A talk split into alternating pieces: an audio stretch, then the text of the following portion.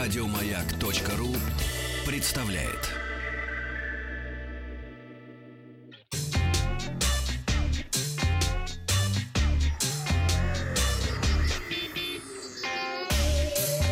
Страна транзистория.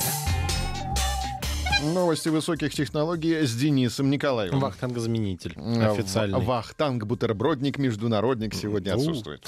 Моторола выпустит складной смартфон. Они уже официально подтвердили скорый выход собственного складного смартфона, а теперь появились первые подробности о его возможностях. Новая утечка подтверждает, что у смартфона будет маленький внешний дисплей и большой внутренний. На внешнем дисплее будут отображаться уведомления, время, кнопки управления мультимедиа и камерой. Уведомления. Над внешним экраном разместится основная камера, которую в закрытом состоянии можно будет использовать для съемки селфи. Появится ли еще один фотомодуль внутри гаджета, не сообщается. Презентация складного смартфона Motorola ожидается в конце лета этого года. В Где? сложном состоянии он выглядит как Куда маленькая поедет раскладушка. А не где знаю. будет? Самое главное, я знаю, что после этой э, презентации у Вахтанга наконец-таки, наконец-таки появится дома собственная раскладушка. В России произвели первый ноутбук. Это новость из разряда не прошло и сотни лет. Ого. Ирбис представила новый ноутбук NB140, который был полностью разработан и произведен на территории России. В нем используется материнская плата, созданная сотрудниками Ирбис и выпущенная на автоматизированной линии монтажа плат в Зеленограде. Компьютер также получил 14-дюймовый экран и аккумулятор на 4500 мАч в тонком корпусе. NB140 предназначен для использования как в корпоративном, так и в государственном секторе в качестве импортозамещающего решения. Ноутбук получил 14-дюймовый IPS-дисплей с разрешением Full HD и небольшими рамками. Маленькими. Он построен на базе двухъядерного процесса с интегрированной графикой Intel HD Graphics. Объем оперативной памяти составляет 3 гигабайта, а встроенного накопителя 32 гигабайта. Работает компьютер под управлением операционной системой Windows 10 Pro. Мгм. Это переделали игру «Ну погоди», наверное, наконец-то. Волк и яйца? Да. Роскачество рассказало об опасных приложениях для смартфонов. Ну-ка, там что? Алямблеви. Сейчас выясним.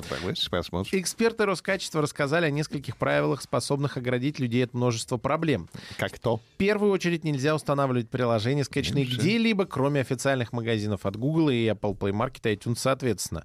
Необходимо внимательно подходить к вопросу разрешений, которые требует программа. Например, если ме- мессенджер хочет иметь доступ к контактам, это нормально. Но если эти данные запросил новый скачанный калькулятор, стоит задуматься.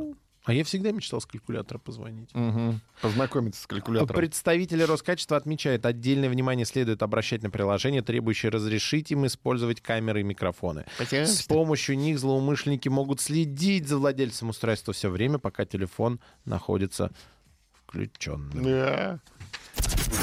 Ты говоришь, нет, не разрешаю. Он говорит, Пожалуйста. Пожалуйста. Пожалуйста, ну, разреши мне. Пожалуйста. Ну, разреши мне, пожалуйста. Нет. У тебя- у тебя же сердце не камень, Нет. ты разрешаешь. Ну, пожалуйста. Xiaomi выпустила бытовые гаджеты. Пластиковый карт-холдер с защитой от считывания. Это чехол на 5-7 Будь карточек. здоров. Открывается кнопкой и защищает от случайных считываний. Карт-холдер. Очки для работы за компьютером. Очки классической формы, легкая оправа, стекло с фильтром. Основная функция — снижать нагрузку на глаза от экранов. Мне кажется, если сейчас, после современных э, компьютеров, не дай бог, найти какой-нибудь старый свой монитор, за которым Да. ты убивал время и глаза И в глаза. 10 лет назад, ты сойдешь с ума, наверное. Надо кактус Кактус, рядом да. ставить. Мгм. Умная винная пробка. Для любителей не допивать бутылку до дна. Не надо есть напрягаться, заталкивая обратно родную пробку. Умная пробка создает вакуум и Он затолкал родную до пробку. следующего раза. Можно выставить дату. Я могу сказать, этот гаджет в России обречен. А пробка говорит, ну, пожалуйста, ведь я родная. Что ты со мной делаешь? Пожалуйста. Типы, да, разреши мне доступ, да. Типы людей, которые вас бесят в мессенджерах. Роднулечка. Так сказать, топчик. А, родственник, который пишет только в праздники. О, Есть такой у тебя? Да, я. Если у вас нет такого родственника в социальных сетях, у нас плохая новость. Это вы. Да. Любители голосовых сообщений. Да, это вот люди, которые бесит менеджеров. Я ненавижу людей, которые отправляют войсы, ну, кроме ситуации, когда... Кроме ты- себя. Ну, кроме себя, естественно, да. Ну, нет, я стараюсь лишний раз не пользоваться. Прям бесит. А почему бесит?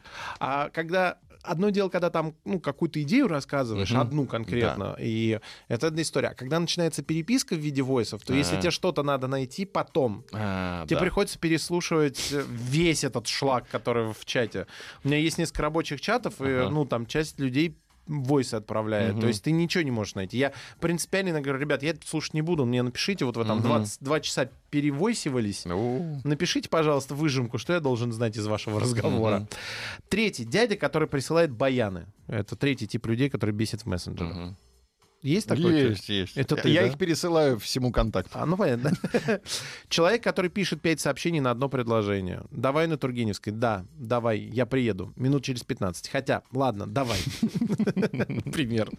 Человек-стикер. Эти люди всегда скачивают новые стикеры, чтобы быть в тренде. Полезные люди, кстати. Вот я не согласен. Они не бесят, они полезные. Человек, который очень рано просыпается. Это мы.